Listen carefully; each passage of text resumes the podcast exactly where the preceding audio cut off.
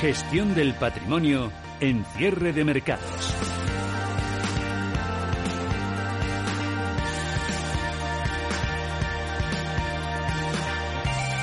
Gestión del patrimonio hoy con José Lizán, gestor de Magnus y Cap. Hola José, ¿qué tal? Muy buenas tardes. Hola, muy buenas tardes. Y damos la bienvenida, saludamos también a Daniel Rodríguez Agún, gestor de carteras de Intermoney Patrimonios. Hola Daniel, ¿qué tal? Muy buenas tardes. Buenas tardes. Nos vamos a ir de fin de semana calentitos. Luego hablamos de a las que les más les están pegando hoy, a las que están intentando rebotar, pero de momento nos vamos muy calentitos. Bueno, dos semanas y dos días de infarto, ¿no? Realmente, porque al final el IBEX llevaba casi un 6 positivo y está en menos 13, el Eurostox iba más 3 y está en menos 13 también, o sea que, han metido pues un 16-17% non-stop con un pequeño ligero rebote a medio camino, pero ha sido un sell-off en toda regla, ¿no? Eh, sí que es verdad que es muy rápido, es muy vertical y, y, y, bueno, se puede esperar que en algún momento tengamos una reacción eh, importante desde mi punto de vista. El jueves tenemos Banco Central Europeo, me imagino que antes del Banco Central Europeo en algún momento pues tendremos algo de reacción al menos para, para esperar y ver, ¿no? Uh -huh. Esperarlo en, en, algún momento ci con cierta estabilidad, ¿no? Yo creo que sería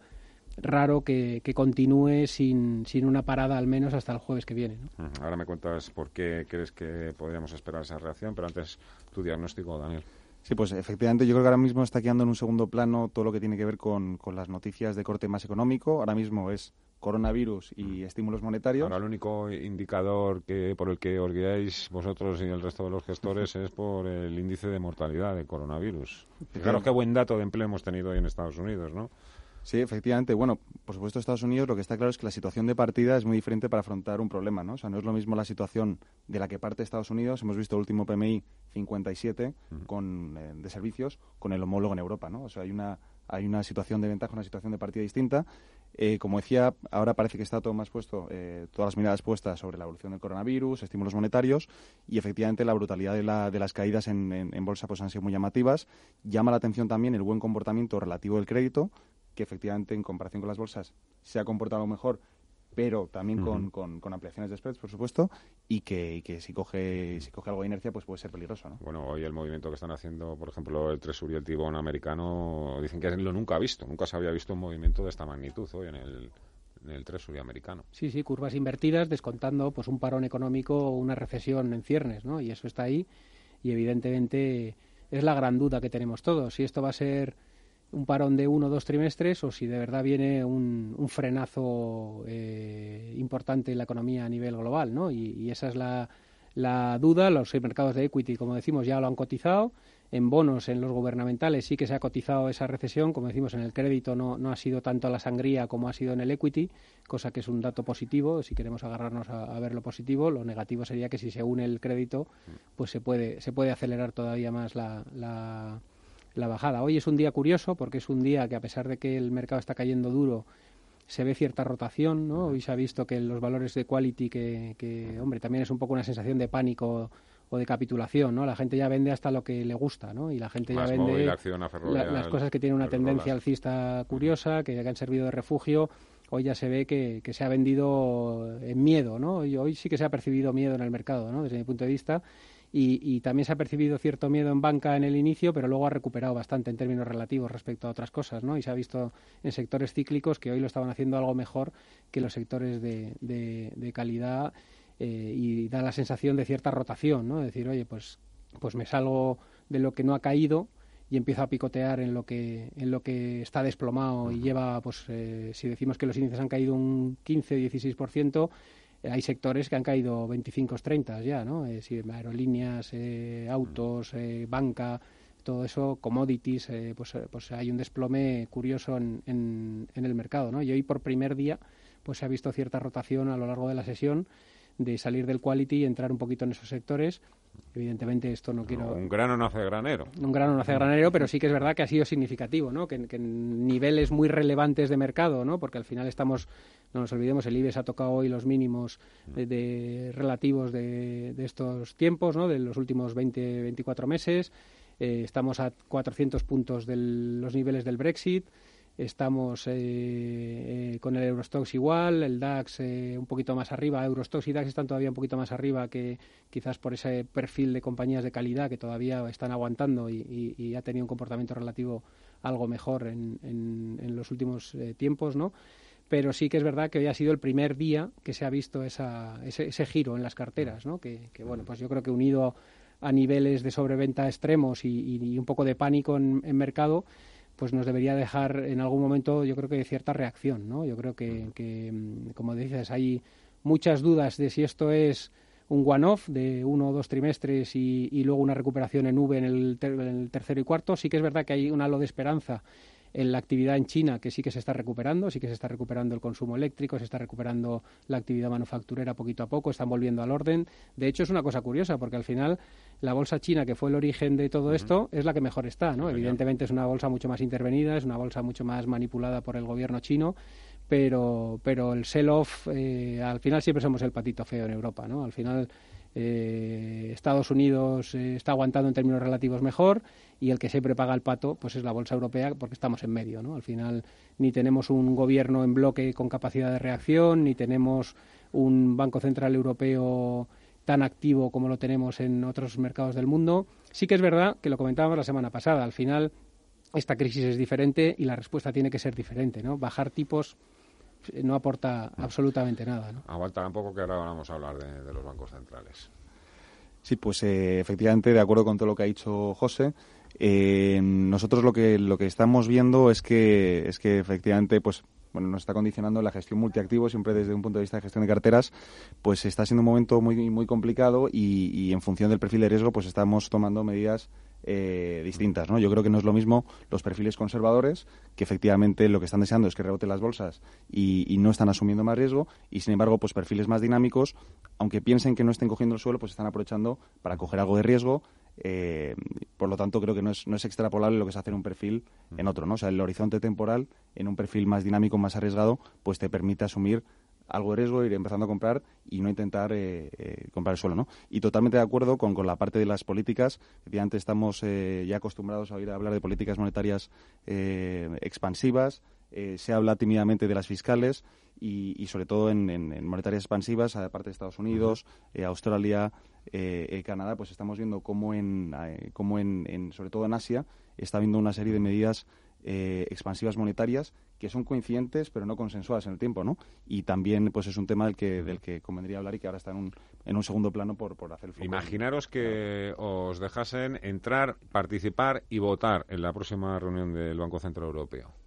¿Vosotros qué diríais? ¿Qué es lo que hay que hacer? ¿Bajar los tipos más? A lo mejor no tiene demasiado sentido. Yo sé que la política monetaria es infinita. Si tú te puedes llevar los tipos de interés al menos infinito, si quieres, ponerte delante también de un banco central es llevarte la cornada del siglo. Pero evidentemente hay que ser también un poco más creativo, ¿no? Hay que empezar a pensar también en otras cuestiones.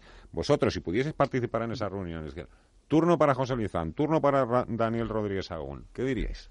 Bajar los buffers de capital de los bancos. El ratio de capital. Sí, decir, oye estamos exigiendo un 12% de Core Tier 1 eh, que se está, está haciendo que sufráis y sufráis para conseguir los objetivos y, os estamos haciendo un esfuerzo de capital brutal, vais a tener mora y vais a tener otra vez mermas en la estructura de capital de balance por, porque va a haber créditos fallidos y porque va, a haber compañías que sufran y va a haber eh, otra vez eh, problemas en la parte de balance yo creo que, que si relajaran un poquito, no digo una brutalidad, pero si relajaran un poquito esos requerimientos de capital a la banca, pues sería, lo primero, sería una sorpresa para el mercado, que al final el mercado lo que, lo, que más necesita es una sorpresa, no, no necesita más de lo mismo. Si, si tú haces más de lo mismo, eh, lo que puedes ganar es perder la credibilidad de los mercados, ¿no? Al final, eh, si más estímulo monetario, creo que podrías, podrías entrar en una espiral de que los mercados ya no se creen y de hecho pues la bajada de tipos de, la Fed eh, yo creo que ha sido muy quizás hombre sí que es verdad que la Fed había subido tipos antes tenía más munición para bajarlo tenía más capacidad de actuar y, quizás es diferente no pero eh, en Europa y en Banco de Inglaterra el mensaje que tomó Banco de Inglaterra esta semana diciendo es demasiado pronto para saber eh, si tenemos cómo tenemos que actuar yo creo que, que, desde mi punto de vista, que aunque a corto plazo ha sentado mal, eh, es una cosa buena, ¿no? Porque si fueran a la desesperada, la credibilidad eh, se podría poner muy en entredicho. ¿no? yo creo que el problema es diferente y la respuesta tiene que ser eh, diferente. ¿no? Y yo creo que, que, vamos, no creo que lo vayan a hacer por, porque ya nos tienen acostumbrados en Europa a que hasta que el problema no es de una dimensión brutal no se toman medidas ¿no? y, y hasta que no hay sangre en el río pues no, no actúan ¿no? Y, y, suelen ir tarde siempre, un poquito más tarde que en otras economías, pero, pero yo creo, o, mi voz iría por ahí, ¿no? Decir, oye, eh, necesitamos una respuesta diferente y necesitamos sorprender, sorprender para que, para que el mercado pues eh, le pille a contrapié o le pille eh, le rompa un poco la espiral en la que todo el mundo se ha metido ya de recesión, problemas en los bancos, problemas en los balances, bajar tipos no va a servir de nada, sino ahondaría el problema. Eh, yo creo que iría por ahí la sorpresa, ¿no? Pero eh, mucho me temo que va a ser complicado que eso suceda en Europa antes de que la sangre llegue al río, ¿no? Y también es verdad, hay un tema que, está ahí y que, y que yo creo que el BCE y la Unión Europea preferiría hacer antes de eso, que es activar los cocos, ¿no? Les van a decir, oye, que tienes problemas de balance, pues ahí tienes unas estructuras de, de, reforzar tu balance que son a voluntad tuya que la gente los ha comprado porque no había alternativa de renta fija y, la gente se ha metido muy a la ligera en subordinados financieros y en cocos. En cocos ha habido todo lo que todo el que ha querido colocar cocos lo ha colocado. Y, no nos olvidemos que los cocos los activan los bancos cuando quieran, así que si hay problemas de balance y no les eh, dan oxígeno por el lado de, de, los ratios de capital, pues tendrán que buscar el capital por el lado de los bonistas, ¿no? Así que que eh, los cocos puede ser una cosa eh, que se active, no digo a corto plazo, pero sí en los próximos dos años, si de verdad nos metemos en una recesión y en un parón económico importante, acabaremos en eso. Así no sé si te van a invitar ¿eh? a la siguiente reunión. Completamente de acuerdo con José en la parte de los ratios de capital. Yo creo que esa bajada adicional de 10 puntos básicos que ya está descontando el mercado va a sorprender poco. Estamos muy acostumbrados a este tipo de, a este tipo de medidas y insistiría sobre todo en, en medidas, de, medidas de oferta, eh, en, políticas de oferta. Y además creo que el principal eh, perjudicado es el inversor, sobre todo el inversor que entra ahora en los mercados de renta fija, de un perfil más conservador, que se encuentra con una simetría entre las rentabilidades implícitas que pueden conseguir vencimiento, que es un poco la vocación de los instrumentos de renta fija, con, con las volatilidades que pueda asumir y, y, incluso no preservación del capital. ¿no? Y digo, yo no sé, era también mejor quedarse en liquidez en estos momentos. Yo, evidentemente, entiendo que, que vosotros no nos lo podéis permitir en muchos casos. por ejemplo, tú también antes me has dicho, José, eh, Europa y al IBEX 35 son los eslabones más débiles. También estamos viendo como en este sell-off, a quien más se les están cayendo palos, son a los valores también más sensibles o más débiles. Eh, pero al mismo tiempo sé que tú también estás ya incorporando índices y estás incorporando IBEX 35 y Eurostox. No deja de ser un, bueno, porque mi universo, contrasentido. Mi universo de inversión es renta variable española y europea.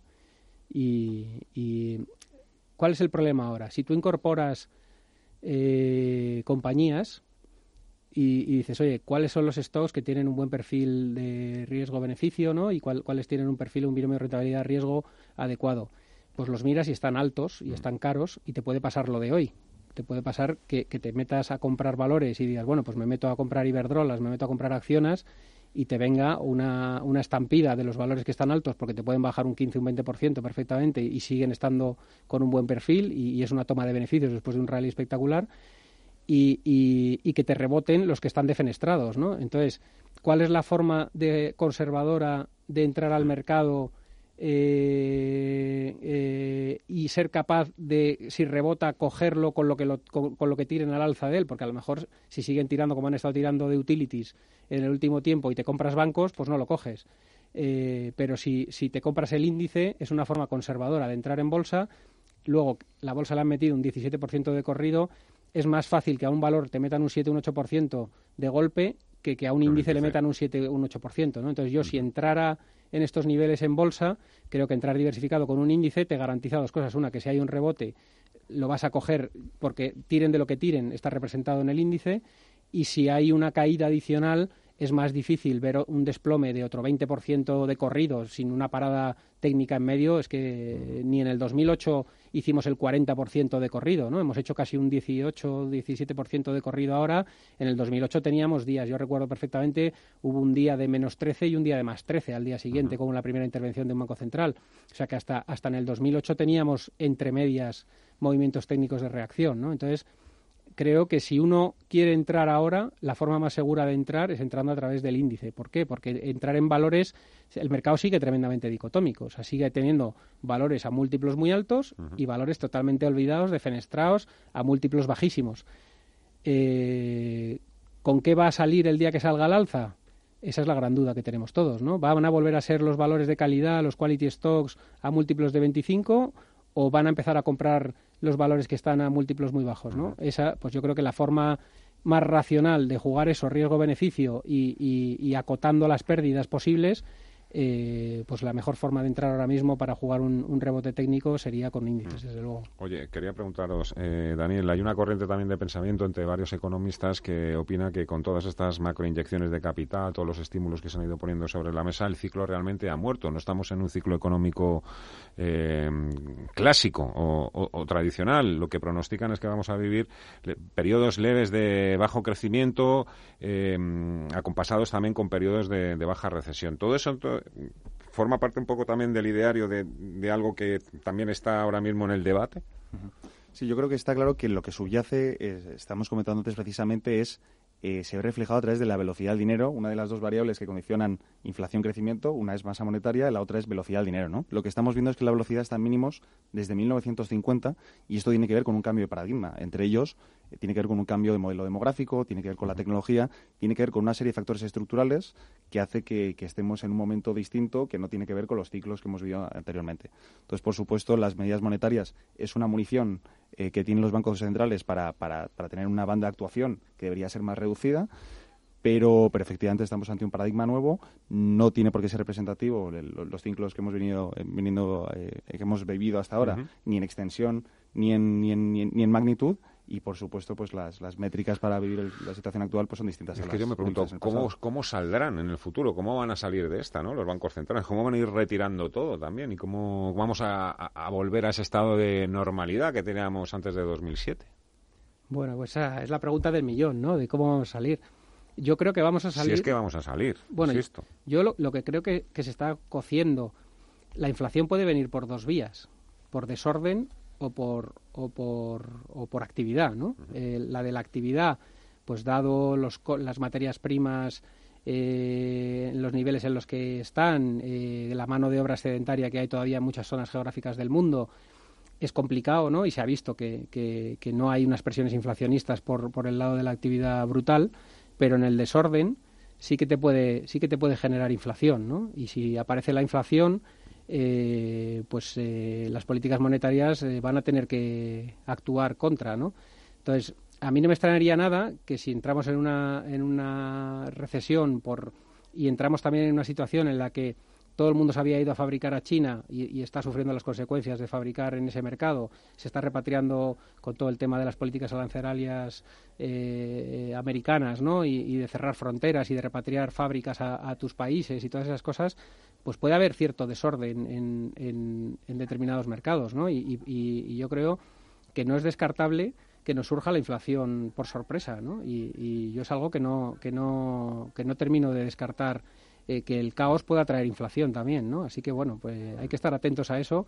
Eh, Rusia, Rusia, y la OPEP hoy han acabado muy mal. Sí, sí. No, muy mal. Está claro. Bueno, yo creo que en el crudo hay un tema que es un cambio estructural de los consumos energéticos a nivel mundial, ¿no? Yo creo que ahí hay un, un cambio de paradigma en la forma del consumo energético a nivel mundial y está claro que el dinero no está yendo al crudo, sino que se está yendo hacia otras fuentes de energía alternativas que hoy por hoy son mucho más rentables, ¿no? Yo creo que el crudo es un, un, un mercado pues que, que, va a estar estructuralmente tocado, ¿no? Y, yo creo que eso ha venido para quedarse y probablemente además el fracking se irá haciendo más, cada vez más eficiente y los productores tradicionales pues cada vez les cueste les cueste o sea, sean los... lo que pasa con fracking a 40 dólares tampoco tiene no tiene mucho sentido, quiero decir que no. Bueno, un fracking a 40 dólares eh, eh, en los inicios.